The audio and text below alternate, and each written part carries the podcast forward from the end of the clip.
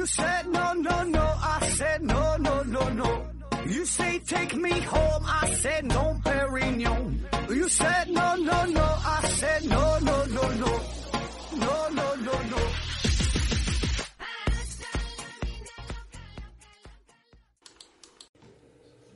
拼命探索，不计后果。欢迎您收听思考盒子。今天呢是春节长假结束之后开始工作的第一天，大家呢都回到了自己的工作岗位之上，开始无聊的、重复的、乏味的工作。我想啊，多数的朋友都会觉得，其实这个放假这事儿吧，反倒是可能会感觉更累，天天不停的吃吃喝喝啊，见朋友啊，见亲戚呐、呃，各种的应酬啊，反正就是四处奔波吧，感觉比这个上班还累。呃，不管怎么样吧，咱们现在开始上班了，那呢就整理好心情，准备投入到新的工作之中，争取咱们二零一八再创辉煌。工作还是要继续，生活呢还是要继续，所以呢，咱们这个节目也得继续，不能总扯淡了。这个过节休了好几天了，虽然呢，我现在和祖国还有十六个小时的时差，但是呢，我感觉呀，呃，我的心和大家呢还是在一起的。前两期节目，一期呢是花了一个小时的时间，我就是自己吹吹牛呗，反正我感觉挺过瘾的，不管你们信不信，反正我是信了。我现在我都感觉我有点这个膨胀了，感觉我自己快要红了，快要火了哈。还有一期呢，我是用这个尤克里里伴奏，呃，唱了两首歌，看了各位的留言吧，我也是十分的感动，反正是彻底的打消了我想要成为音乐家的梦想。嗯、就这样吧，就是一个尤克里里的大师哈，就被你们这个扼杀在摇篮之中。感谢大家劈头盖脸、直截了当的嘲笑，让我清醒的认识到，我除了会切包皮儿，嗯、基本的啥也干不了哈，只能老老实实的做个节目，录点音频，逗大家一乐。这个事儿吧，也充分证明了咱们有中国有句古话嘛，叫说的比唱的都好听哈。这事儿呢，说的就是我。但是啊，我对音乐的热情，反正我是不会停止的。说不定什么时候呢，我还会来一期哈，再整个呃音乐特别节目，我就给大伙儿呢再整几首歌。也感谢各位朋友的宽宏大量吧，就是这段时间我的这个粉丝数量啊，不但没有下降，反而呢是飞速的增长。现在呢已经是突破了一万七千人哈，咱就是马上奔着两万人去了。嗯，这事儿我也整不明白，嗯我也不知道这帮粉丝到底是爱听啥，嘴上说不要不要的，但是呢身体却很诚实哈。另外呢，就是再次感谢这段时间给我发红包的朋友，有几毛钱的，有几块钱的，也有几十块钱、几百块钱的，不管多少吧，都感谢大家的赞助。嗯、这里边呢，我还得特别强调一下哈，声明一下，呃，这不已经是过了大年初五了嘛？然后呢，我就不会再接收各位朋友的红包了。我觉得吧，就是发红包这事儿嘛，就是沾沾喜气，呃，表达一个美好的祝福，一个祝愿的方式。你要是给我给这个给钱给太多了吧，你就把这事儿就整的庸俗了。就是咱是追求高尚的人哈，咱这个节目也是一个追求高尚的节目，所以呢，我不允许你们用金钱呐来玷玷污我这个高尚的灵魂。而且呢，大家赚钱呢也都不容易，毕竟呢，咱们多少呢还算是一个大公司吧。这个过节期间呢，我也是傻逼哈，也是傻了不少。所以咱就是过节图喜气儿哈，发红包。呃，以后你们再发红包呢，我就是保证不要了哈。不信你们就试一试，就给我发一下试一试。大家想表达这种想法哈，这种心情哈，我非常的理解。呃，确实哈，现在这个好节目很少，就是当你们听了那那么多粗制滥造的节目之后，偶然发现一档好节目，就像咱们思考盒子这样的节目，那么大家呢，呃，必然呢也是心里边为之一颤哈，这个眼睛也都是雪亮的。嗯，难免呢也想要赞助咱们一下，就是想要支持咱们一下。这个想法我非常的理解大家，这呢也是人之常情。所以呢，平时你就多帮帮我转发一下啊，做做宣传呐、留个言呐、然后打打广告啥的，这就足够了，就不用总花钱哈。如果实在想发红包呢，那你就先存起来，然后等到这个明年过年吧，再连本带利的一起发给我哈。你现在发红包，我保证是不要了哈。嗯，我发现我现在我我这个柳活我这个功夫是不咋地哈，唱歌不行，但是呢，我这个开楚门子的功夫那是很厉害哈，见长了，就是学会要钱了嘛。今天的废话不少了，咱得继续做节目，继续咱们的变态心理学系列哈。这一期呢，我们说说这恋物癖。要说恋物癖这事儿吧，大家我估计是一点都不陌生，嗯，也都知道哈。我是学医的嘛，我的这个上大学时候这个宿舍啊，对面就是护校哈，就是住住的都是女生。那么在偷窥那集里边，我也说过，当时呢，我是攒了很多的钱买了一个天文望远镜，呃。然后后来被我这个室友抢去了嘛，就是看对面楼里的姑娘。那么这个这真是真事儿哈。嗯，然后呢，我们这个宿舍和这个对面这个护校的这个宿舍之间呢，有一片空地，大家呢都在这个空地上面嘛，就是晒衣服嘛。嗯，夏天这个女生穿的都比较少，然后呢，特别是护士这帮妹子，也都是挺爱打扮的，然后穿的各种什么透明蕾丝的。吊带袜啊，什么打底裤啊，二分之一的胸罩啊，什么丁字裤，什么乱七八糟的这些东西吧，反正就是都往外边亮哈。那么那个时候，我们大多数的男生呢，路过之后，顶多呢也就是多看几眼。然后后来呢，这些女生呢就发现了哈，就出了一个事儿，就是晾出去的这些内衣呀，这些东西，过不了一会儿的功夫就都不见了。刚开始呢，就以为是被这个大风吹跑了呗。或者是有人拿错了，但是呢，后来发现这事儿呢就没有这么简单了，这个情况越来越严重。然后呢，他们呢就只能在自己的呃寝室里边晾衣服，不敢呢再拿到外边来了。然后呢，还是经常丢哈，也看不住，不知道怎么回事儿。这个时候呢，就是学校寝室的管理员派了几名男生在这个附近呐，就是蹲点蹲点守候。最后呢，真就抓到一个人哈，就是咱们本校的一个学生。这人呢，平时非常的内向，也是不怎么说话，很不起眼儿，就看起来。然后后来呢，就抓到这个人呢，就搜查他的这个寝室里边，果然一打开他这个大衣柜啊，这里边一堆哈，都是女生的内衣呀、内裤啊、丝袜啊什么，就这些东西摆的呢还特别整齐哈，一排一排的。那么他自己也交代了，平时呢，他就是通过幻想女生穿着这些内衣内裤，然后自己就自摸哈。有的时候呢，他会还会呢自己亲身，呃，穿上这些东西。恋物癖这个词儿啊，在英语里边叫做呃 fetishism 哈，呃，翻译过来呢就叫做盲目崇拜。这个词儿的这个词根呢是来自于西班牙语，呃，叫做呃 fetico 哈，这个词儿意思呢就是神奇的魔力。那么恋物癖这个神奇的魔力呢，就是指一件儿呃物体。它呢具有这个性唤起的能力，就是说这个东西啊本来呢是没有生命力的，呃，在普通人的眼中啊看起来就是一个非常寻常的物品，比如说这个胸罩啊、内裤啊、袜子啊，甚至是靴子啊、高跟鞋呀、什么皮质的用品呐、丝质的用品哈，就女性用的这些东西，一般人看起来呢可能。就是一个呃非常普通的东西，但是呢，这些东西在这个恋物癖在他们眼中看来，那呢就会视为珍宝。他们呢会通过舔呐、闻呐、摩擦，反正就是各种各样的方式吧。同时呢，还会伴随着自我安慰这种方式哈，以此呢可以达到高潮。其实吧，我想就是对于一个正常的男性来说，喜欢看、喜欢闻、喜欢。抚摸异性的内衣这事儿吧，反正我觉得还算是挺正常的。就比如说我吧，就是反正我感觉我我还是一个这个性取向比较正常的纯爷们儿哈。但是呢，当我看到这个林志玲的文胸或者是范冰冰的内裤的时候，我想呢，我必然会有一个正常的一个生理上的反应。那么这个事儿哈，我想百分之九十九的男人呢都会出现，但是呢，这并不能算作是一种癖。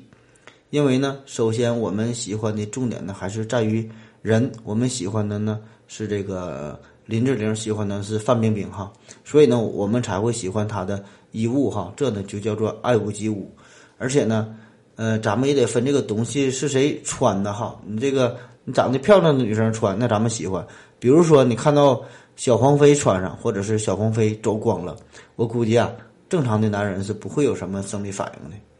但是呢，这个恋物癖哈，他们这些人呢，那就不一样了。他们的眼中更重要的就是这个物，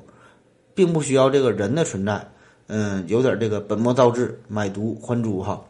就是说，嗯，他们喜欢的是一个这个物品，而与这个人呢没有什么太大的关系。而且呢，他们对于这些物品呢会进行一个非常大量的收集，而我们正常的男人呢，就是只是一个看客哈，看看也就完事儿了，不会付诸行动。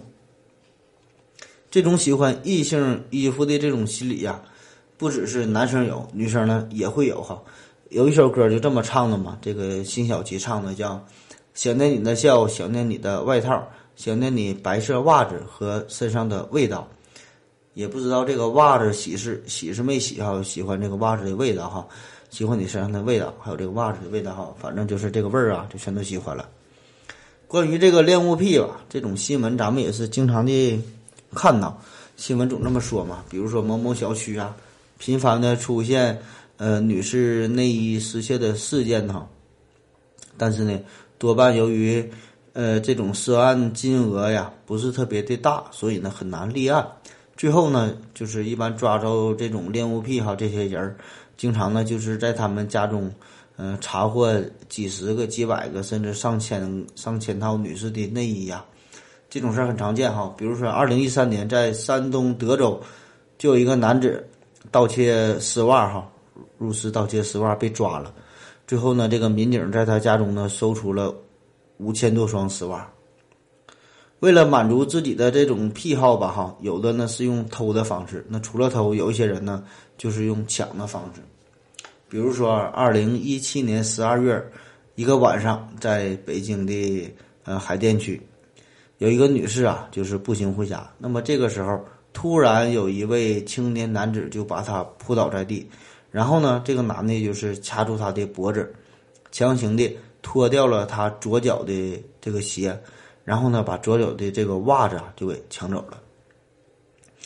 在整个这个犯罪过程之中吧，这个男的呢，并没有做出非常过分的其他什么伤害的行为，而且呢，也没有抢他的包啊，抢他的钱包，抢他的手机哈，抢他的财物这个这个行为，只是呢，抢他的袜子。那么最后呢，就把这个这个人抓着了嘛。这个人呢，最后一审查呢，这个男的是一个大货货车的司机，经常呢就是半夜开车送货。送货的途中，他呢看到这个女性哈，就是单身的女性，就是自己一个人行走，他呢就会是把她摁倒在地，就抢她的袜子，然后呢，在这个开大货车的这个途中，就会拿起女性的袜子，就是自己闻一下哈，满足自己的幻想。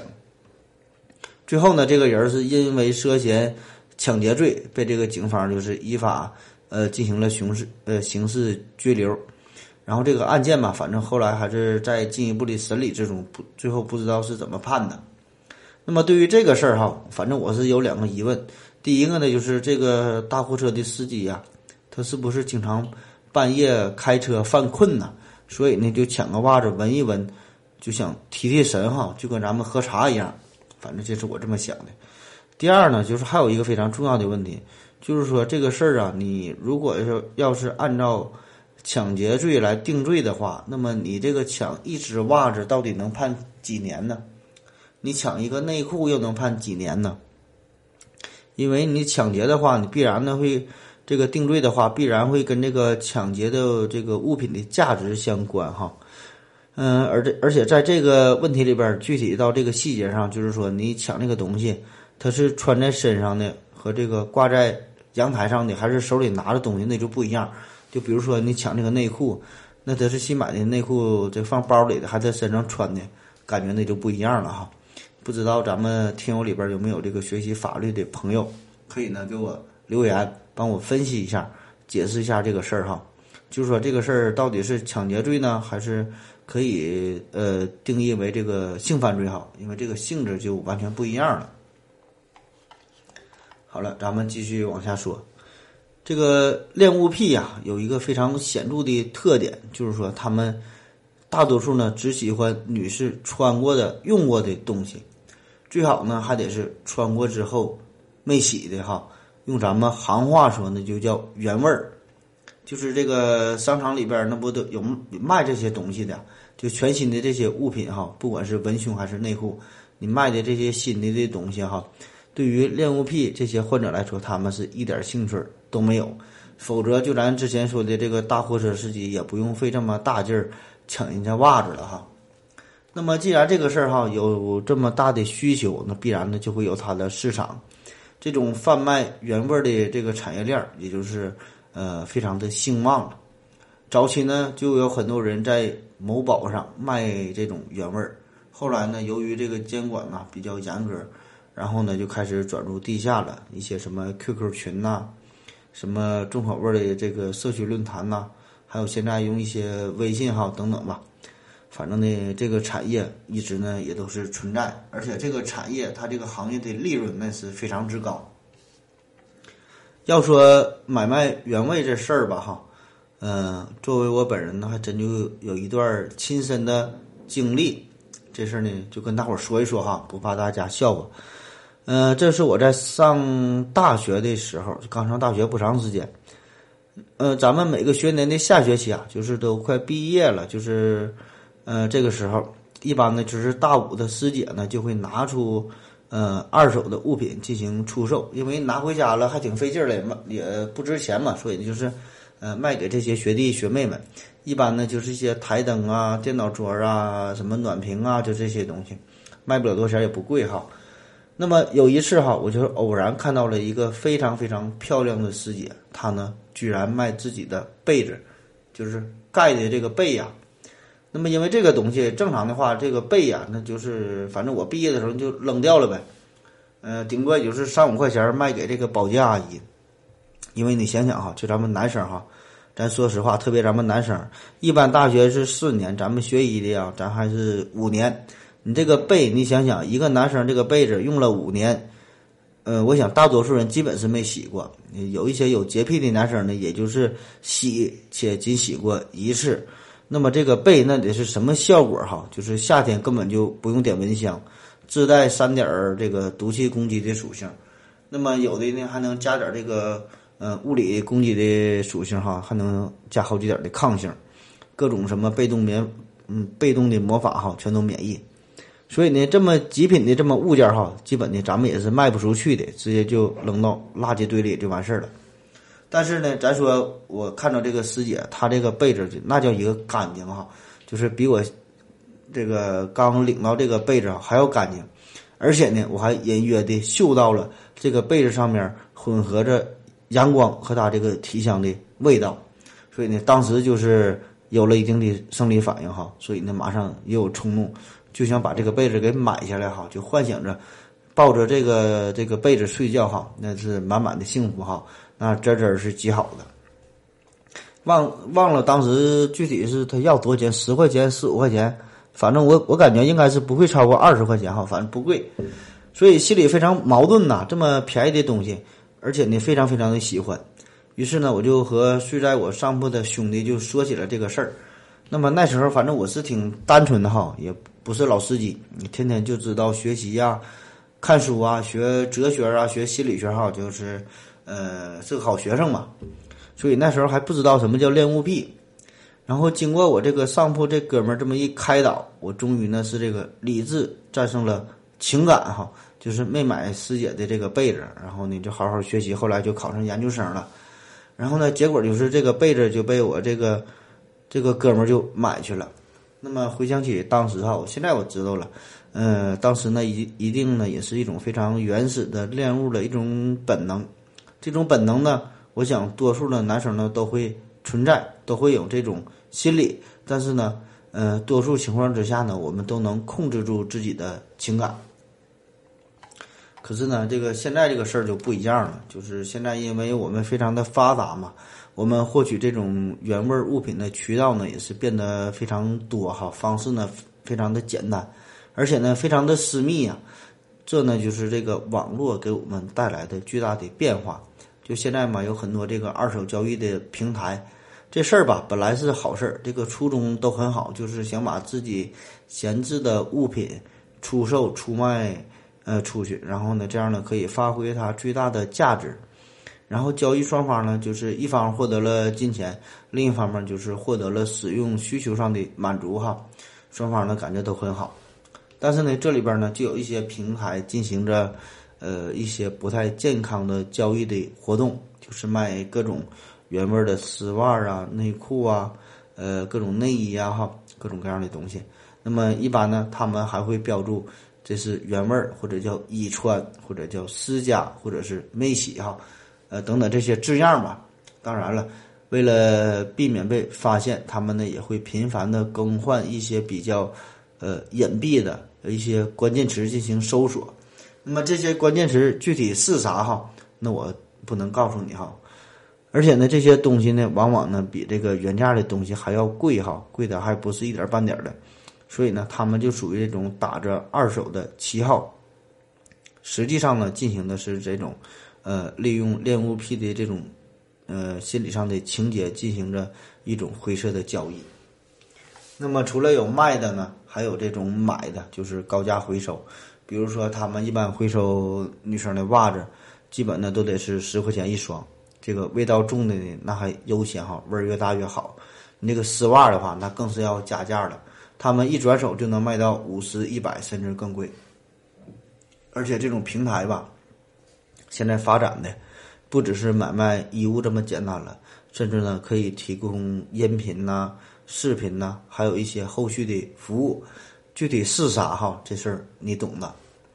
现在这个行业呀，玩的特别的花花，在这个。呃呃，销售这个二手物品的这个名目的遮掩之下，有一些就是网络主播哈，女主播，她们呢就会晒一些非常性感的照片，然后呢出售原味的内衣，然后呢再引导买家进入他的直播间进行呃观看，然后呢还有私聊啊，还有什么指挥哈，就是让你打赏花钱呗。不少这个二手的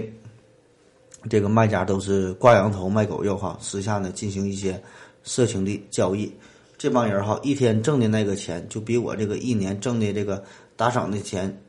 都多哈，都是好几位数往上的。所以呢，我也我我现在我也想了哈，等等到有一天我这个公司要是倒闭了，我也卖这个原味的袜子哈，我也开直播哈。当然了，现在这个很多的相关部门吧，也是开始监管很多这个二手交易平台吧，这个二手丝袜啊，什么内衣啊。都是明令禁止的，不允许进行销售。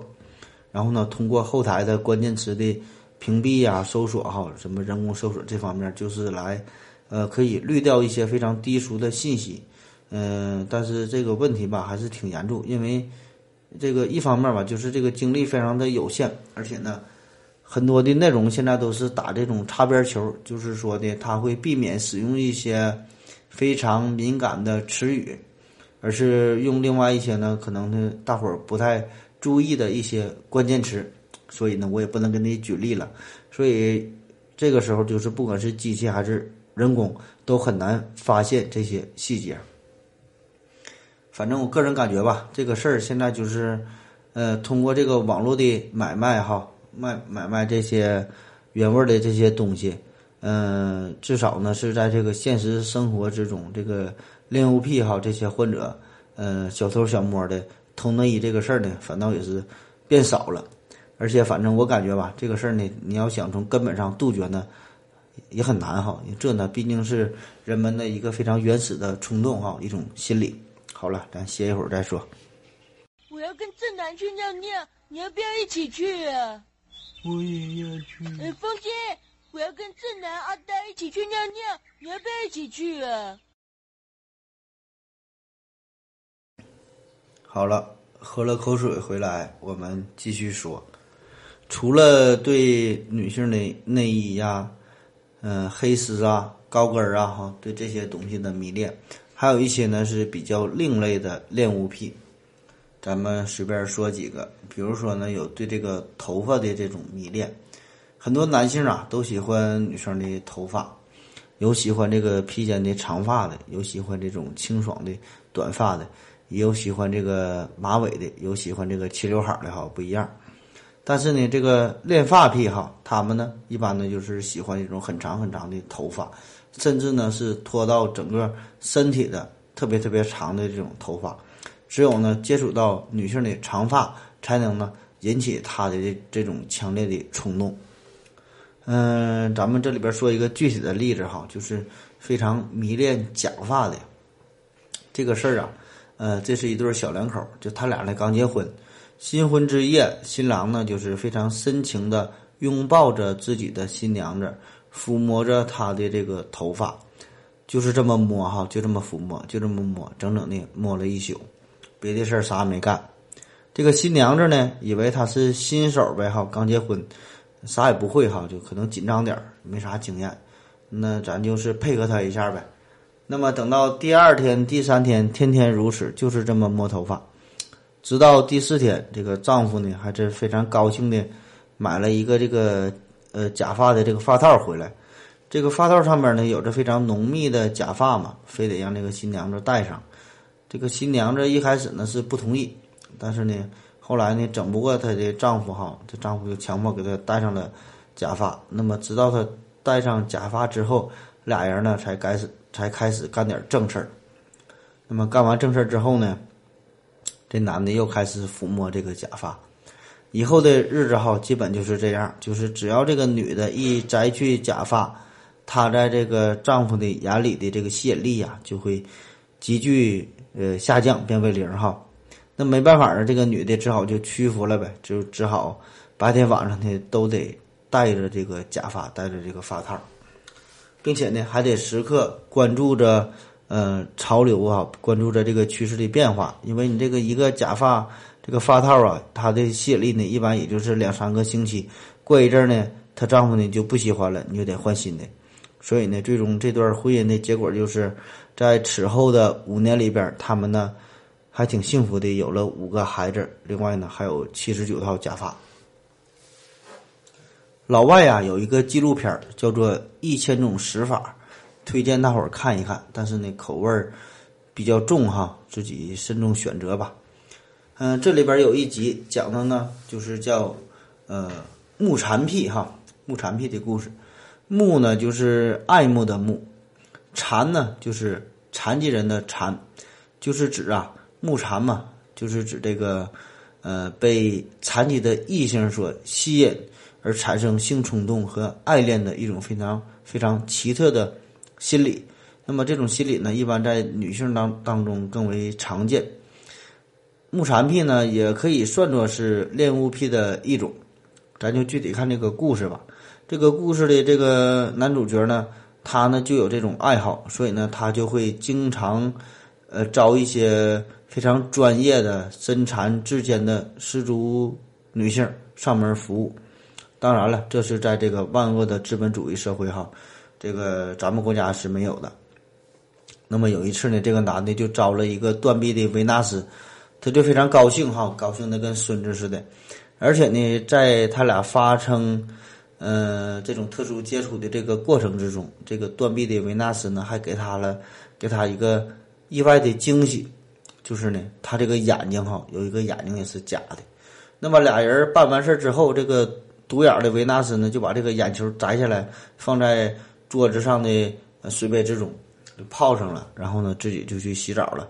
这个男的也没注意呀。这俩人办完事儿之后非常渴呀，口渴难耐，口渴难耐，然后拿起这水杯就喝水，就把这个假的眼珠子就吞了下去，然后呢就卡住了，卡住了上不来气儿，然后就死了哈。就是这么个事儿，一千种死法嘛。还有一些更为奇葩的这个非主流的恋物癖，有一些人哈，就是一看报纸就能高潮，这事儿呢，大伙儿不信你可以自己上网搜一下。还有一些呢恋物癖哈，叫恋屁屁哈，恋屁屁，就是一闻到这个屁味儿啊，那就嗨起来了。这里边有一个著名的杰出的代表，叫。呃，萨德侯爵，他呢是世界著名的情色作家。这个萨德侯爵，咱听这名儿可能是没听过。他有一部小说啊，叫做《索多玛的一百二十天》。这小说你可能也没听过。然后呢，这小说呢改编成了一个电影，就是同名电影，也叫《索多玛的一百二十天》。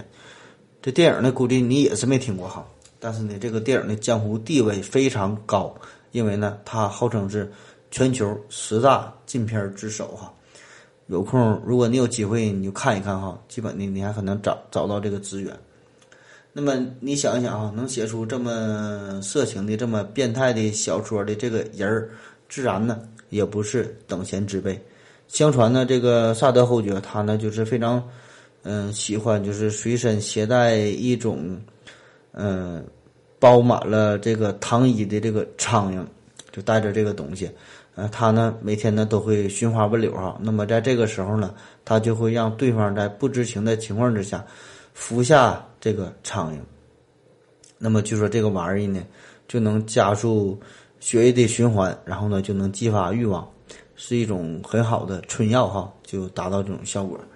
然而呢，这个只是表面的现象，而这个更为深层次的、更真正的原因，是因为你服用了这个包满了糖衣的苍蝇之后呢，在你的肠道之内就会产生大量的气体，然后呢，你就会不停的放屁，然后呢，这个萨德侯爵哈就会守候在对方的大腿旁边，就是静静的聆听。发出的这个激情的声音哈，就听这个屁声，一听这个屁声，他就高潮了哈，就会深呼吸哈。现在呀，咱们有个词儿嘛，挺流行，叫做什么什么控，有这个游戏控啊，就是非常喜欢玩游戏的人；有这个手机控，就经常鼓捣手机的呗，呃，离不开手机的人；有这个眼镜控啊，什么大叔控啊，萝莉控啊，就感觉呀，就是。说什么什么控这个事儿呢？跟咱们说这个恋物癖呀，有很多相似之处哈，就是都非常喜欢这个东西，都离不开这个东西。那么这个控和这个癖哈，这这俩事儿呢，有什么区别？又有什么联系呢？这个控是咋回事呢？要说这个控啊，这个字儿，这个说法呢，是源于呃英文单词叫 complex 哈，就是情情节这个词儿的前缀，就是控哈，控这个词儿。那么是最开始是日本人首先使用的这个单词，按照日本的这个语法的结构，就是某某控，呃，有这种说法。而且呢，这个“控”这个字儿正好呢，就是对应了咱们汉语之中“控制”这个词儿哈。控制就是人们呢沉浸于其中，那实际呢就是被这个事物所控制哈，这是一个被动的语态。然后呢就是不能自拔呗。所以呢，很多男生都说自己。喜欢高跟鞋呀，喜欢丝袜啊，特别是喜欢这个黑色的丝袜号，喜欢黑丝，就叫什么高跟控啊、丝袜控啊、黑丝控啊等等。所以呢，这种说法倒是挺合理哈。这种呢，只能算是控啊，这种喜欢算是控，但是呢，不能算作癖，因为呢，这个控和这个癖啊，共同的特点就是说呢，都非常喜欢这个物件，甚至呢，都会拼命的收集，但是呢。恋物癖这个癖哈这个字儿呢，它的这个一个特点呢，就是它的这个性活动呢，呃，会伴随着一种爱抚啊、亲吻呐、呃、嗅闻呐，好这这种表现，就是对这个他收集的这些东西啊，会产生这些特殊的行为。然后呢，通常呢还会伴随着自我安慰的这种活动。所以呢，如果你要是达不到上述这些种种行为的话，那么呢。你呢就能算是只能算是一个空，还不能呢算作屁。其实啊，我想这个大多数的男性看到了呃非常漂亮的女生穿着丝袜、穿着泳衣、穿着非常暴露的内衣哈，看到这种时候，那么呢都会忍不住的想多看几眼。这呢可以说是一个男人的天性哈。你要不爱看，那反倒是你不正常了。而且呢，这种喜欢、这种感情呢，是在自己的理智可以控制的范围之内，就是咱们就就是看一看哈，就是隔空欣赏，只可远观。但是呢，咱不亵玩焉。有一款游戏啊，叫《奇迹暖暖》，还有叫什么“暖暖”什么“环游世界”哈，都是这类的，就是属于换装类的游戏。呃，就是打扮一个虚拟的人物吧，给他穿上各种各样的漂亮的衣服。那么这个游戏呢，当然呢是以女性居多，穿上什么运动服啊、晚礼服啊、职业装啊，各各各种各样的吧，啥样都有。那么按照咱们常规的思维，就是都是女生嘛，喜喜欢这种小游戏。小的时候就是喜欢打扮洋娃娃嘛，各种这个芭比娃娃哈，买什么套装，反正我感觉吧，给芭比娃娃买的那个套装的价钱，嗯，比我自己的这个衣服都贵哈，咱连那娃娃都不如。但是咱要这里要说的就是，偏偏有一群老爷们儿也非常喜欢玩这类游戏哈，就是给女生穿衣服。那么他们的说法就是，有些人呢是为了说是这个打扮自己的女儿哈，先练练手；也有的说呢是为了提升自己的审美，呃，也有的说呢就是为了这个找女朋友嘛，就做准备哈，有这个共同语言、共同话题哈，看看穿什么衣服。反正我个人感觉吧，一个男生要是能玩这种游戏的话，基本呢，呃，都有点这个恋物癖的这个前兆了哈，有一种有这种倾向，大伙呢就得注意点了。恋物癖吧，嗯，他的这个喜爱程度吧，可以说是非常非常的强烈。这帮人呢都是非常疯狂哈，非常疯狂的迷恋着，呃，各种这个女性的呃内衣内裤哈，这个。丝袜等等这些东西无法自拔，但是呢，呃，到底属不属于恋物癖哈？这个不是说你自己说的算的，这个在医学上啊有一个非常严格的诊断的标准。基本上呢，你得同时具备以下三个条件，才可以呢初步诊断为呃恋物癖哈。咱们大伙儿呢听一听，给自己诊断一下。第一个标准就是说，至少得六个月。通过使用无生命的物体，或者是高度特定的聚焦于非生殖器的身体的部位，从而呢激起个体反复的强烈的性唤起，表现为性幻想、性冲动或性行为。第二呢，就是这种性幻想啊，这种性冲动或者是性行为引起有临床意义的痛苦，或是导致社交、职业或者是其他重要功能方面的损害。第三呢，就是，呃，恋物障碍的对象不包括用于变装的衣物，或为达到生殖器接触刺激而专门设计的器具（括弧如振动器）。患者的恋物行为可以是一种多重感官的体验，包括在自慰时的手握、品尝、摩擦或嗅闻恋物对象，或倾向于在性接触的过程中让性伴侣。穿戴或使用恋物对象。好了，下面咱再说一个新的话题，说说有个事儿啊，叫收藏癖哈。有一种强迫症叫收藏癖，这呢在医学上啊，咱们也是通常把它划分为一种这个心理疾病。收藏癖呢，又叫做呃强迫性储物症，或者叫做囤积症，或者叫克利尔兄弟综合症。嗯，这个意思哈，咱一看就能明白，就是对某个或者是某种东西有着无与伦比的渴望。通常呢，会花费大量的时间、精力、物力、财力去收集一些在别人眼中看起来呢，基本是没有什么用哈，或者是并不喜爱的东西。就是他的这个爱好啊，非常的奇特。这个东西也不管有用没用，反正呢就是不愿意扔掉。当然，也有可能这个东西是一些高大上的东西。这个事儿吧，与这个恋物癖呢有一些相似之处，就是说都喜欢收集东西，但是呢，他们也有一些不同点。这个收集癖，他收集的东西呢，一般呢要更广泛一些，并不局限于与这个性爱有关的范围。嗯，收藏癖的这个原因呐，很多很多种哈，比如说有这个心理上遭受到了非常重大的挫折，曾经就有报道哈，就是说有一个阿姨呀。他呢，在家里边儿，呃，放了一吨多的这个垃圾哈。那么夏天的时候，这个味儿很大呀，就熏的这个周围的邻居啊都不敢开开窗户。但是这个人呢，以前他不是这样，就是最近呢，是因为她丈夫去世了，受到了打击，就这个精神上的创伤，然后呢，才会让她这样。另外呢，就是呃，从小啊，受到这个父母生活上的一个影响。艰苦朴素，呃，勤俭节约，这呢是咱们这个中华民族的一个传统美德。呃，这个事儿吧，从这个主观上讲就叫节约，从这个客观上来说哈，咱就是穷呗，穷呢就得省着点儿呗哈。所以呢，这个事儿吧，其实节俭嘛，都是应当进行提倡的。嗯，可能与这个个体的贫富无关哈，因为咱们可以从一个更高的档次，从咱从咱们这个地球，从咱们。全人类的角度来看吧，就是咱们的这个能源哈，咱们这个资源十分有限，所以呢，咱们得节省一点儿。我们目前呢，呃，能够利用的这个能源非常有限，我们能够掌握的利用这个能源的方式也是十分的有限哈，所以呢，没有办法了，我们呢只能暂时用这个节约的方式，呃，来维持我们人类的发展。所以这个很多的家庭哈，这些父母呢都是养成了良好的习惯，甚至可以说是有点过分良好的习惯哈，特别省。那么就是为了省钱吧。不管什么东西能用上的用不上的，啥也不扔哈，反正就放着呗。总觉得说不定哪一天呢，这玩意儿呢可能就用上了哈。所以呢，这就导致了这个孩子啊，从小就养成了和父母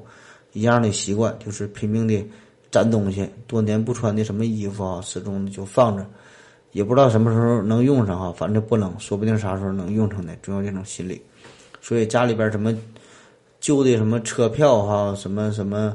呃，没有油的这个圆珠笔呀，呃，甚至是这个上海滩风格的什么大衣呀、旧的什么帽子哈，这些东西哈一大堆。你说这东西要真要是古董值钱也行哈，这些东西基本都不值钱哈，都是鸡肋哈，都是这样的。呃，还有一些人就是他们呢，就出于这种自身的这种习惯，就是喜欢收集，呃，可以算是一种爱好吧。比如说有些人喜欢收集唐卡呀。有些人喜欢收集这个信纸啊，嗯，我还记得我小时候哈，咱们那时候就是流行收集 NBA 明星卡，还有这个小浣熊、小浣熊旋风卡，后来还出什么这个水浒哈、一百零麻将哈，就收集这这种卡片哈，就是一种爱好。以上种种这些吧，只是一种单纯的喜欢收藏，有一些呢可能看似比较变态，无法理解，但是呢，呃，上述这种收藏和这个恋物癖。还是两码事儿哈，所以呢，千万别把这种这个这个收藏癖说成是恋物癖哈。这个恋物癖一般呢都是与这个性有关的，而上述说这些收藏癖和这个性啊，呃，基本没有什么关系。下面呢，咱们再说一个事儿，就是与婴儿有关的恋物癖。呃，大伙儿都知道哈，我是一个资深的心理咨询师哈，就是心理学专业的，主要搞这个心理咨询的。前一段时间呢，就是有一个非常年轻的母亲，就是咨询我，家里边的这个孩子啊，刚上一年级，然后呢，这个小孩呢，就睡觉的时候啊，必须要抱着他的这个旧的毯子才能睡着，就是半夜突然醒了，也得呢先找这个毯子，找这个毯子抱着才能睡觉，找不着那就不睡觉。然后呢，前两天呢，这这个母亲就把这个毯子给洗了，因为太旧了嘛，都非常脏，所以洗了一下。一洗这个孩子呢，就哭了一宿哈。洗完这个湿了，不能马上干呢，他就不睡觉。所以呢，这个就连夜啊，就是把这赶紧把这个毯子给吹干，给他盖上，小孩呢才睡着。然后他就问呐，说这事儿算不算恋物癖呢？这个事儿需不需要治疗呢？这个问题哈，我感觉吧，这种类似的想法，很多年轻的父母呢都会呃有过这种经历，都会发现过。就是说，自己的孩子呢，都有一个非常特别的宝贝，有可能是一个毛绒玩具啊，或者是一个毛巾呐，一个睡衣呀，一个毯子哈，就是很常见，保证是都有一个东西。这个东西呢，对于他来说非常的重要，甚至可以说是离不开，呃，否则他就睡不着觉。那么这是咋回事儿哈？心理学家温尼科特他呢就呃提出了一个理论，叫做过渡性客体。这呢是他一个非常大的贡献，呃，过渡性客体。那么他就指出呢，就是孩子啊，在早期情感的发展过程中，孩子对培养者的情感的这个变化过程呢是这样的：最开始呢叫绝对依赖，然后呢就是对这个养育者情感的一种相对依赖，然后呢再到这个自身情感趋向独立，这呢是一个逐渐发展的过程。那么，对于一个非常非常小的婴儿来说，在他的眼中，这个母亲哈这个概念是一个有或者是无哈，是一个这个问题。就是说，他看不到母亲存在的时候，他就觉得这个母亲就消失了。就是他这个呃逻辑思维还没形成嘛，看不到就是觉得就是没有，就是不存在。然后呢，对于这个大一些的孩子来说呢，他对于这个母亲的概念。就是说，这个妈妈呀，只有这个爱与不爱哈，只有这两种情况。因为这个大一点的孩子呢，已经明白了叫客体恒久性，就是说，嗯，虽然看不到这个妈妈的存在，暂时看不到，但是呢，他也明白这个妈妈呢，并不会凭空消失，她一定在呢其他什么地方，可是呢，暂时找不到，然后呢，他就会觉得这个妈妈可能就是不喜欢他了哈，这个这个是他的心理，所以这个时候呢，他就是一顿痛哭。然后呢，爷爷奶奶呀、姥姥姥爷哈，这帮人就会过来，就赶紧安抚他呗。那么你怎么安抚也不好使，因为呢，他只想找到他的妈妈。对于这个小孩而言，这个妈妈呢是无可替代的哈。然后他一他就一顿哭呗，最后呢就哭累了，哭累了就快睡着了，就趴在这个被窝里边，呃，盖着这个从出生起就盖着，就是盖的这个小被小被子还有小毯子。或者呢是抱着一个毛绒玩具什么之类的，这样呢他就能闻到一种非常熟悉的味道。这一切呢就让他感觉到好像是妈妈就在他身边一样，就是感觉非常的温暖哈，他就很满意。然后等到这个宝宝啊再次睁开眼睛的时候，嗯，他抱的这个娃娃呀，或者是盖的这个小毯子哈，这时呢就被他赋予了一个非常特殊的全新的意义。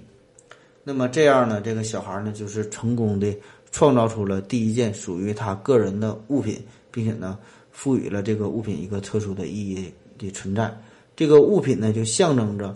妈妈的爱好，就是连接着这个他与这个妈妈之间的这种关系。他就那，创造了一个空间，就介于自己的幻想和现实之间，有这么一个空间，从内部空间到外部空间。呃，就转换的一个这个中间的地带哈，就是靠这个东西。所以这个温尼科特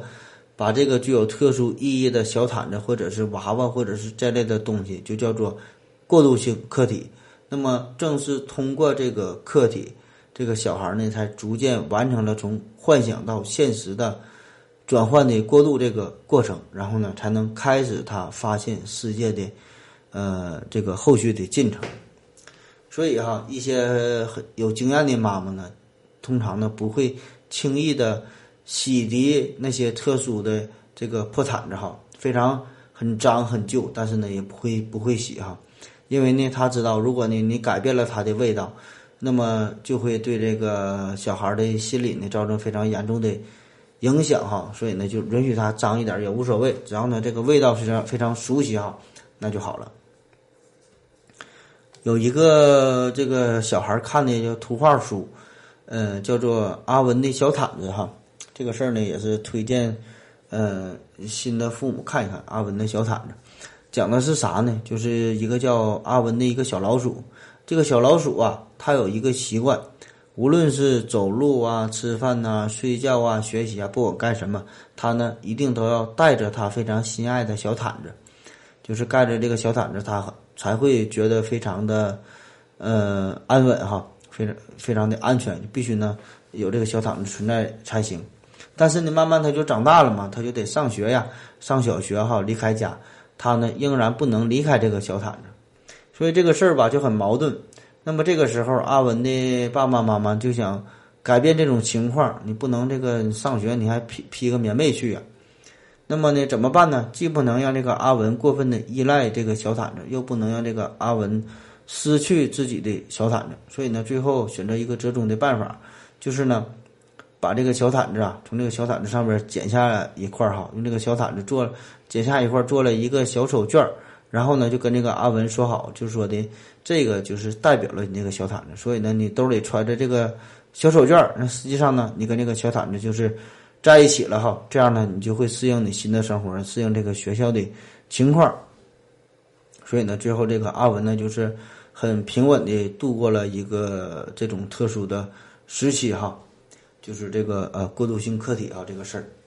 所以啊，各位父母，我感觉吧，就是你也可以不懂心理学，也不必在意什么过渡性客体啊，什么什么这么多心理学的概念，但是呢，至少应该花一些时间来了解。孩子的需求，这种需求不是表面上的需求哈，而是一种非常深层次的需求。就是每个小孩呢都有一件属于他自己的玩具啊、布偶啊、什么小汽车啊、变形金刚，反正不管是啥吧，他去哪呢都想带着这个东西。所以呢，这个时候呢就会，你就要给他更多的理解，更多的关怀，更多的安慰。呃，如果他长大了，长大了也不是说强迫的，就是把这个东西就给拿走了，因为这个是一个心理学，这是一个内在的过程哈。好了，咱们再歇一会儿。我要跟正南去尿尿，你要不要一起去啊？我也要去。呃，风姐，我要跟正南、阿呆一起去尿尿，你要不要一起去啊？好了，尿了个尿回来，咱们继续说。下面呢，我们说说关于恋物癖产生的具体的原因。那么要说到这个原因的产生，咱们呢就得请出虐狗狂人巴甫洛夫了。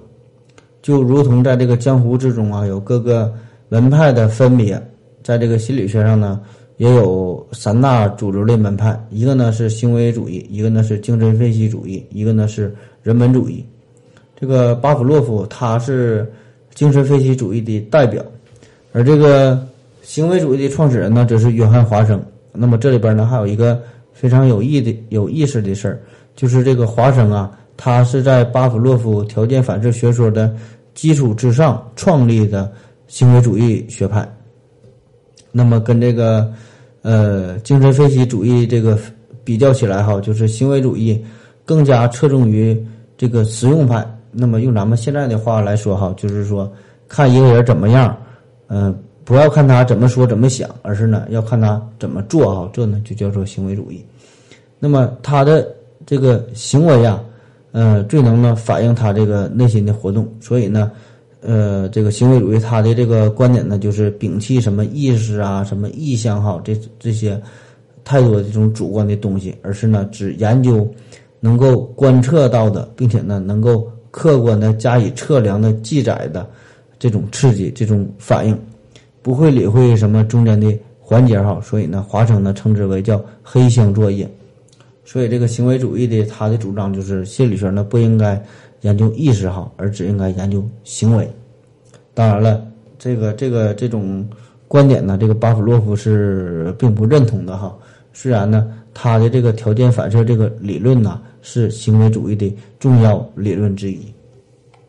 那我们就简单的回顾一下，什么叫做呃条件反射，什么叫做非条件反射？这个非条件反射呢，也叫做无条件反射，就是人和动物在出生之后就会呃自然存在的，就是不需要学习就会的，能够呃天生的就具备的一种固定的一种对刺激做出的反应，也可以说呢是一种本能。就比如说你这个手啊，一碰到非常热的东西，那自然呢就会这个把手缩回来哈，就不用学也会。而这个条件反射呢，这个咱也都知道哈，就是这个巴甫洛夫他最开始呢是是就是想研究这个消化这个这个情况，就是喂狗啊，喂狗这个肉，然后呢测量狗的这个唾液分泌的量，就是说你看给你喂一块肉，你看你你很馋吧哈，然后呢你就得分泌唾液。这个狗看到肉很开心嘛，所以这个巴甫洛夫就是可以接一大茶缸的这个唾液，然后呢就反复刺激好这个过程。那么这个巴甫洛夫在这个实验过程之中就不小心，呃碰响了这个仪器的这个铃声，然后呢没想到后来就是慢慢的发现了这么一个有趣的现象，就是这个狗啊后来即使在没有这个食物的情况之下。单纯的听到了这个铃声，它呢也会分泌出唾液哈，就以为这个肉要来了呢。所以呢，这个狗啊也是非常的纳闷哈，我怎么是这样的？我怎么没看没看着肉？我怎么还淌哈喇子呢？哈，这个就叫做条件反射了。那么这和恋物癖有啥关系呢？这个恋物癖啊这一类人呢，他们大多呢都是内心非常的封闭，内心呢其实呢很想。和女生进行交往哈，很向往这个事儿，但是呢又很恐惧，所以呢只能靠幻想自行的脑补和女生啪啪啪的这种感觉。所以恋物癖们呢，他们就是日复一日的沉浸于这种幻想与饥渴之中，无法自拔。所以呢这个刺激啊就是不断的加强嘛，以至于他们不用看到女生本身，而是呢看到这个女生身体的部分，或者是与这个女生有关的这些这些物品。就能够达到性满足，甚至是勃起啊，甚至是性高潮。所以呢，他们就像这个狗一样，就是听到这个声音呢就会流口水，其实呢根本还没有肉呢哈，就是看到这个女性与女性有关的物品哈就已经很爽了哈，反而呢是抛弃了女性本身，转向这个女性使用的物品哈，达到了心理上的满足。那么所以这个长久这个如此下来哈，就是反复的强化之后，这个条件反射就是固定下来了嘛，这个恋物癖它就形成了。当然了，这个以上这个说法啊是行为主义的，呃一种解释哈。这个对不对，有没有道理，咱不知道哈。咱就是听一下这种解释的这个方法哈，仅供参考。那么咱们再看看下一个门派，呃，精神分析主义对这个恋物癖，看看看是怎么说的。这个精神分析学派呢，在这里呢提出了一个非常牛逼、非常有水平的这个名词哈，叫做防御机制哈。那什么叫防御机制？咱就看看这个弗洛伊德，看看他是怎么解释的。他的一个非常重要的理理论就叫做潜意识嘛，潜意识冰山。尽管我们平时啊，我们是生活在意识之中，但是呢，潜意识呢却在这个暗处左右着我们很多很多的东西。这个潜意识啊，它的这个能力非常的强大，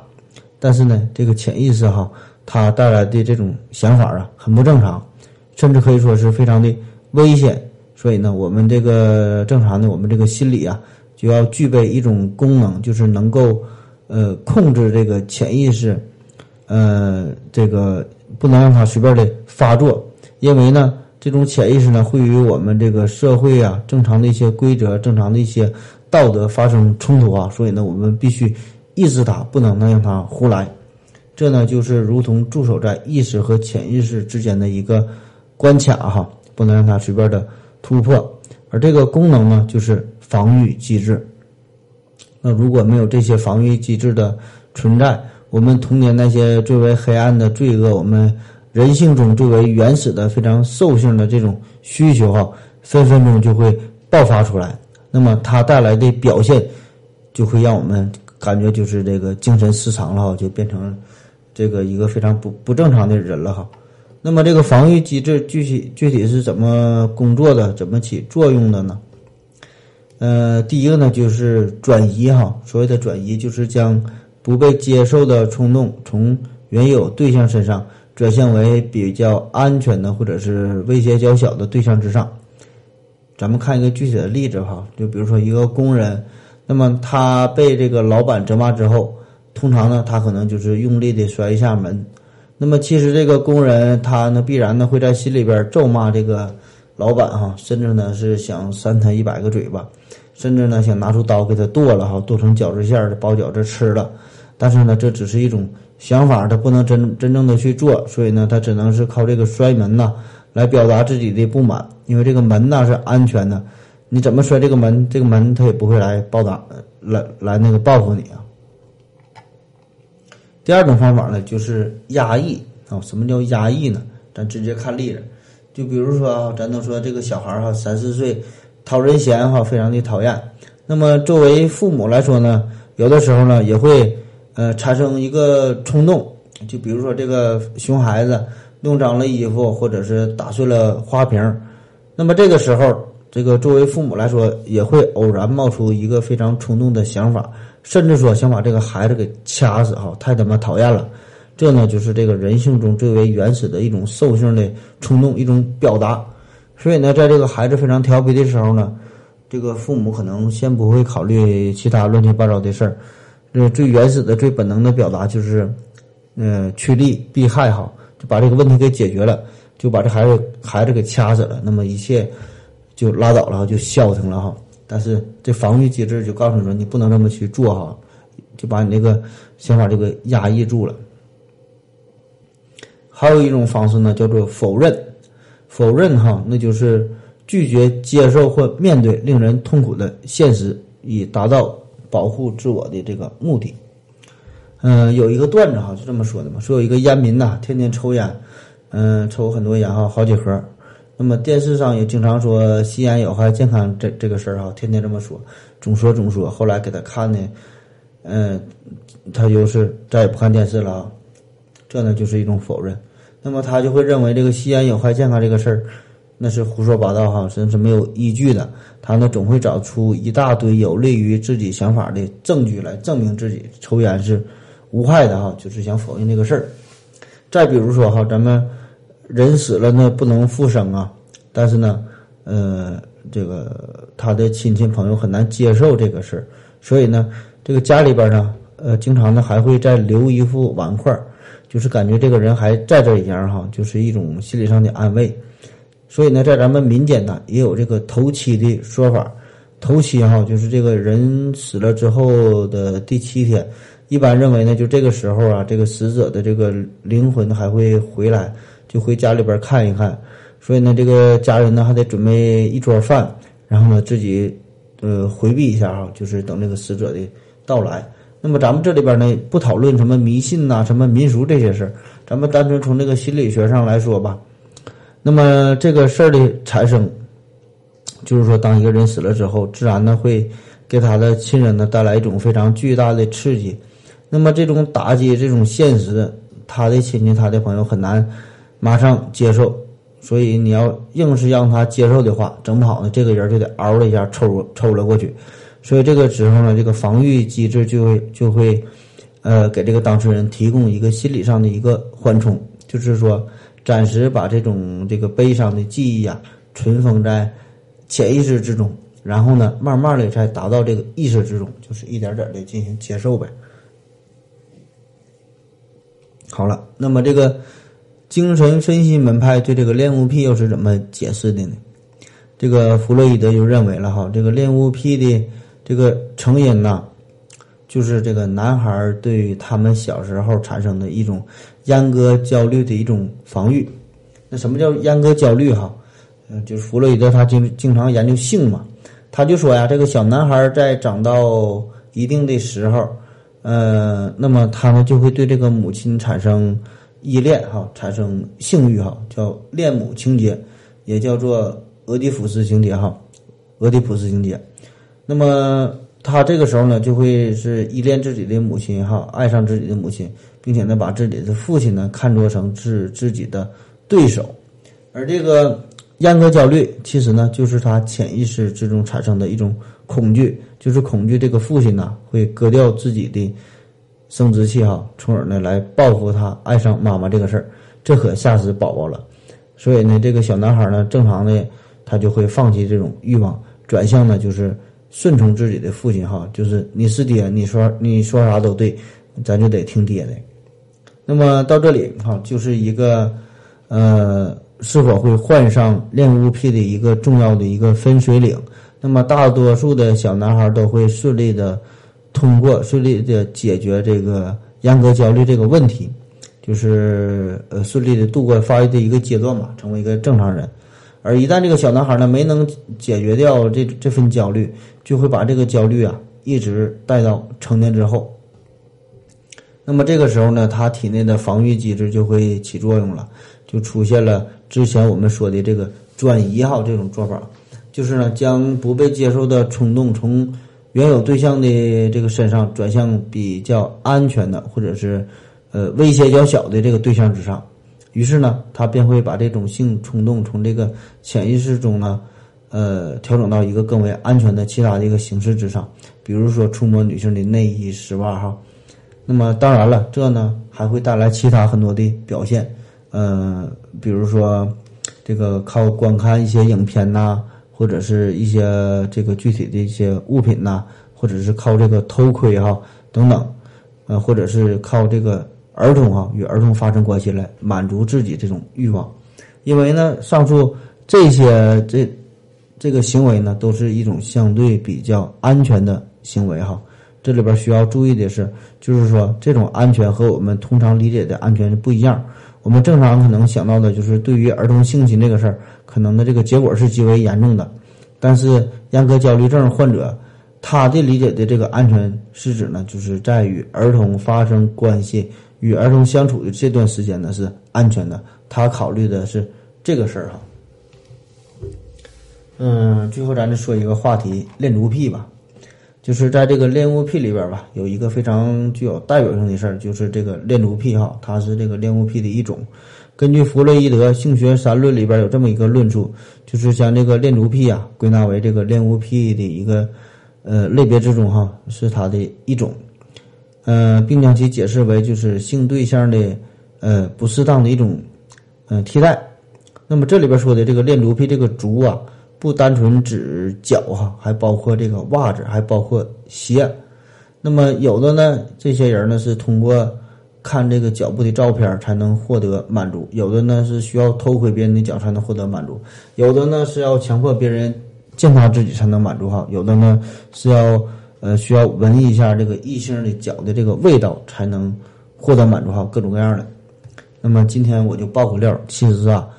其实我就有非常强烈的恋足癖哈，呃，就比如说这个过年这几天吧，我一共得招了十来个猪蹄子。平时呢也是爱吃鸡爪子、炸鸡腿啊，什么麻辣鸡爪哈、麻辣鸭爪子哈，我都非常喜欢。所以呢，我有非常严重的恋足癖。要说恋足癖这事儿吧，这个古今中外都有啊。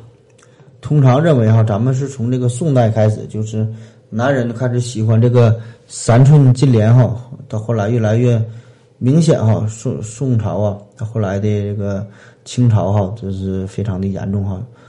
这个咱有个这个呃小说里边就记录了一个事儿，叫西门大官人哈，他就用这个用鞋喝酒这个事儿哈，看起来非常的变态，而且呢，外国童话中呢也有这类的故事，但是写的非常的委婉。就是关于什么水晶鞋的故事这类哈，其实呢，在这个深层次的心理层面的这个事儿哈，都是与这个恋足癖有关。这个恋足癖哈，这些人呢，一般呢都有轻度的受虐倾向，因为在这个英语里边啊，这个恋足癖就是呃 foot fetish 啊这个词儿，这个意思呢就是逐步崇拜。那么你崇拜一个事儿啊，你崇拜一个人，崇拜一个物，实际上呢就是。呃，把自己呢，呃，放在一个比较卑微的一个弱势的这种状态哈，以此呢，并能产生一种满足感哈。因为呢，这个恋足癖嘛，那就是你就被别人踩在脚下了呗哈。那么这个时候，你就相当于你臣服别人，并且呢，呃，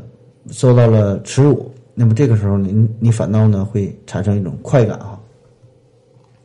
那么恋足癖这事儿哈，光有脚丫子还不行，还有。这个味道上的这个要求，就是说你这个脚啊必须得有味儿哈，越难闻才越能满足这个恋足癖的这个快感。那么有这么一个故事，就是清末呀有个怪才，叫做呃顾鸿明哈，他呢号称是有十三个博士学位，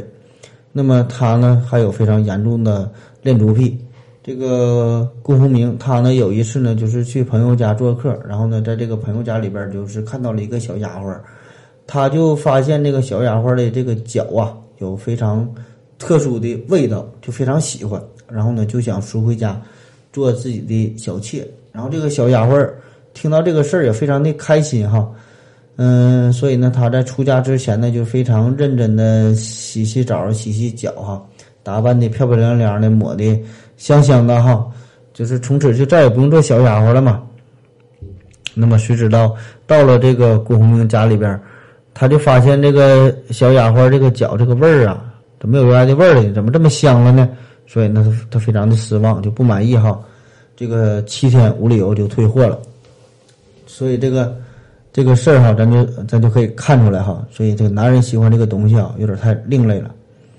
有些人就认为哈，相比于其他部位哈，为什么咱喜欢脚呢？因为这个从心理上来说呀，这个感觉这个脚是脏的，是有味道的。那么这也是这个脚非常接近于性器官的一个特征。因为咱们其他的器官来说，可能没有这么明显的味道。而这个人呢，咱们人类对于这个脏的、对于有味道的东西来说，人的本能呢，就是想把它隐藏起来。有一种本能的羞耻感，就是不想让别人知道。所以，如果这个被对方接触了，被对方知道了的话，那么呢，就是相当于打破了一种禁忌，所以呢，就会带来一种快感哈。就是说，你探索到了别人的神秘地带，你那就会很开心。也有人说吧，相对于西方国家，就是咱们这个社会啊，对于性这个话题呢，可能是有点太过于保守了，尤其是我们这个对青少年的性启蒙教育这方面。那么在很长的时间之内吧，呃，在青春期的时候，这个学校的女生呢穿的非常的严严实实的哈，唯一能看到的可能也就是夏天露出的脚丫子，顶多呢还有这个露出那么一点点的脚踝哈，所以呢这个就是非常的吸引人了。就是这个男生就会拼命的低着头看女生的脚，看这个脚踝哈，非常的诱惑。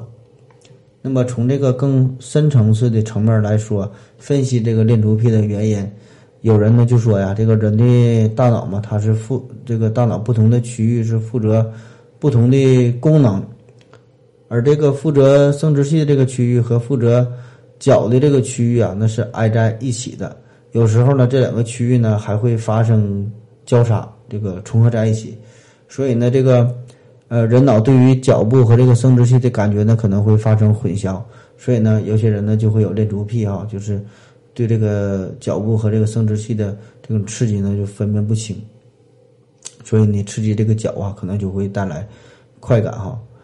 这个事儿听起来挺有道理的哈，但是呢，实际上也并不一定就是都对。因为这个人的情感呢，是由这个后天基于经验、基于记忆等等这些东西进行整理之后才得来的，而并不是完全因为这个先天性大脑对某个区域和这个生殖器的这个控制区域远近而决定的。那比如说这个腹部控制腹部的这个区域离这个生殖器就挺远，但是很多人还是喜欢这个小蛮腰哈，一看到之后呢，可能也会产生一种特殊的感觉。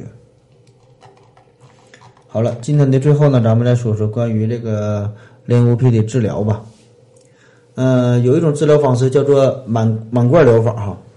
满贯疗法也叫做暴露疗法，也叫做冲击疗法，也叫做泛滥疗法。啥意思哈？这个满贯疗法那就是往死里灌你呗。这个满贯疗法呢，常被呢用来治疗焦虑症啊、恐怖症哈，治疗这些东西。但是在运用的时候啊，必须要考虑到患者的文化水平啊。受暗示的程度啊，发病的原因呐，身体的状况等等吧。那如果一个人的这个体质比较虚弱，有心脏病、高血压，或者是承受能力比较弱，那么对于这些人来说哈，用这种方法的时候就得注意了。呃，因为你使用不好的话，这满贯疗法直接就给干死了哈，直接就给灌死了。那么具体怎么做哈？大概的意思哈，比如说这个恋物癖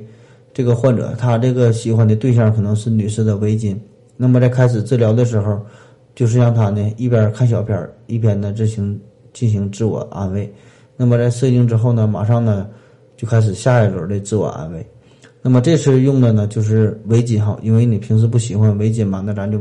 就给你围巾哈，就满足你哈，就满就满贯的嘛哈，就达到你的要求。不管你怎么没兴趣，你也得整哈，就让你整。那么经过这么反复的刺激，经过一段时间之后，大多数这个恋物癖的患者呢都会呃对这个。就围巾啊，可能就是失去了兴趣，甚至呢会觉得无聊、觉得恶心哈，这就叫满贯疗法。第二种办法呢，叫做淡化与惩罚，就是要求呃恋物癖患者呢经常采取就是一种心理暗示，就是告诉自己哈，我这种方法呢，我这种这个喜好啊是错误的，是不对的，这是年少无知形成的一种这个呃心理哈，我应该改正一下。现在呢，我已经是成年人了，我应该像真正的男人一样去战斗了。我不能再喜欢这种东西了哈，就是通过这种心理的暗示，呃，进行一种矫正。嗯，所谓的惩罚呢，就是你每当有这种不正当的心理出现的时候，都给自己一个惩罚。然后呢，呃，每次这么想到的时候呢，就给自己个嘴巴子哈，或者呢是掐自己一下大腿哈，让自己疼一下。那么反复的刺激哈，也是一种治疗的方法。还有一种呢，叫做，呃，转移回归，就是这个恋物癖啊，它这个最基本的原因，就是因为这个性需求的宣泄的途径的错误，所以当这个恋物的冲动出现的时候，就应该通过移情的方式啊，就是转移这种呃宣泄的途径。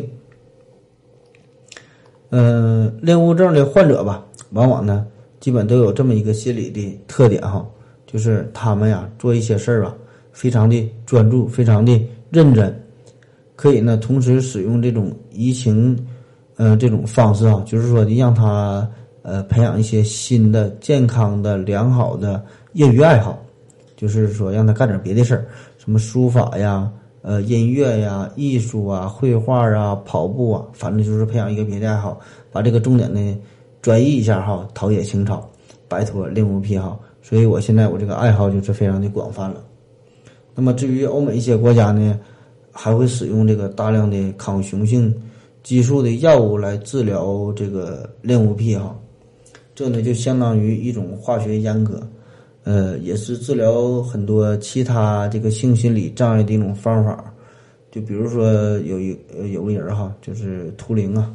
著名的这个艾伦图灵，他当时呢就是用的这种化学阉割的方式哈，所以他后来自杀了嘛。可以说这种化学阉割的方式啊，一点都不亚于我们古代用的物理阉割哈。所谓的物理阉割就是给你切掉了呗，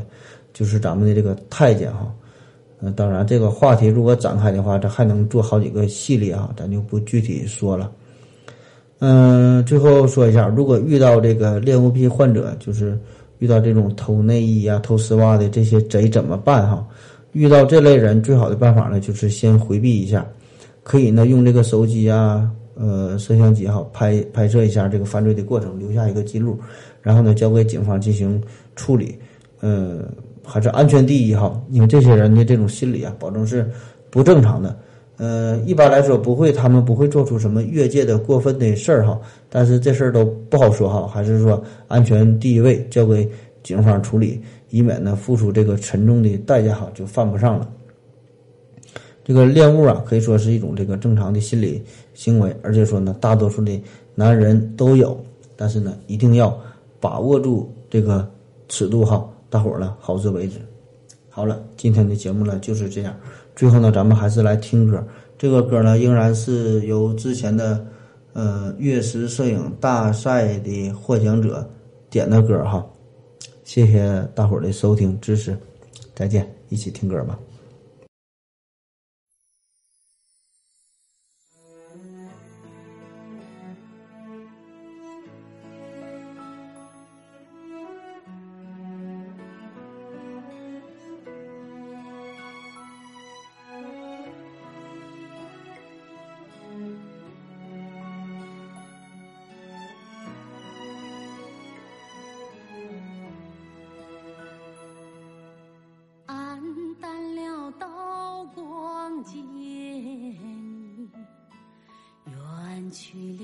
叫着你，眼前飞扬着一个个鲜活的面容，淹没了皇城古道，荒芜了烽火边城。岁月啊，你带不走那一串串熟悉的姓名，兴亡谁人的啊？盛衰岂无平安？一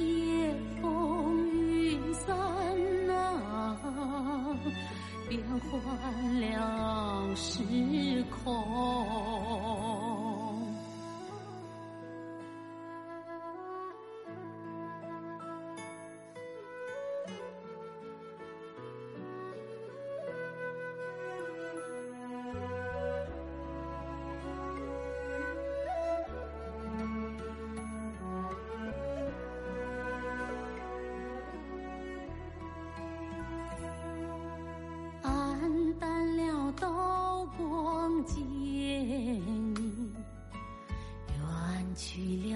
叫着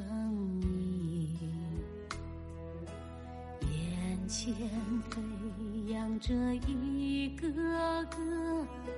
鲜活的面容，淹没了皇城古道，荒芜了烽火边城。岁走那一串串熟悉的姓名。兴亡谁人定啊？盛衰岂无凭啊？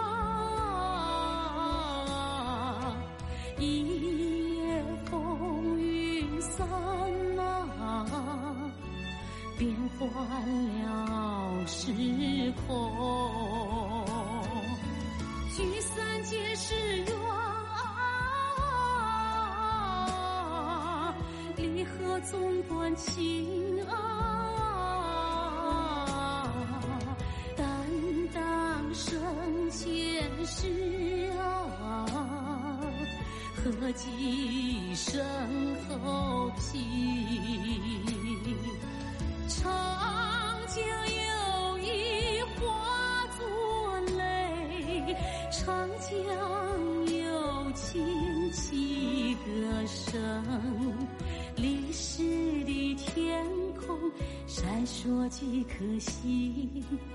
燃尽一股英雄气，在此。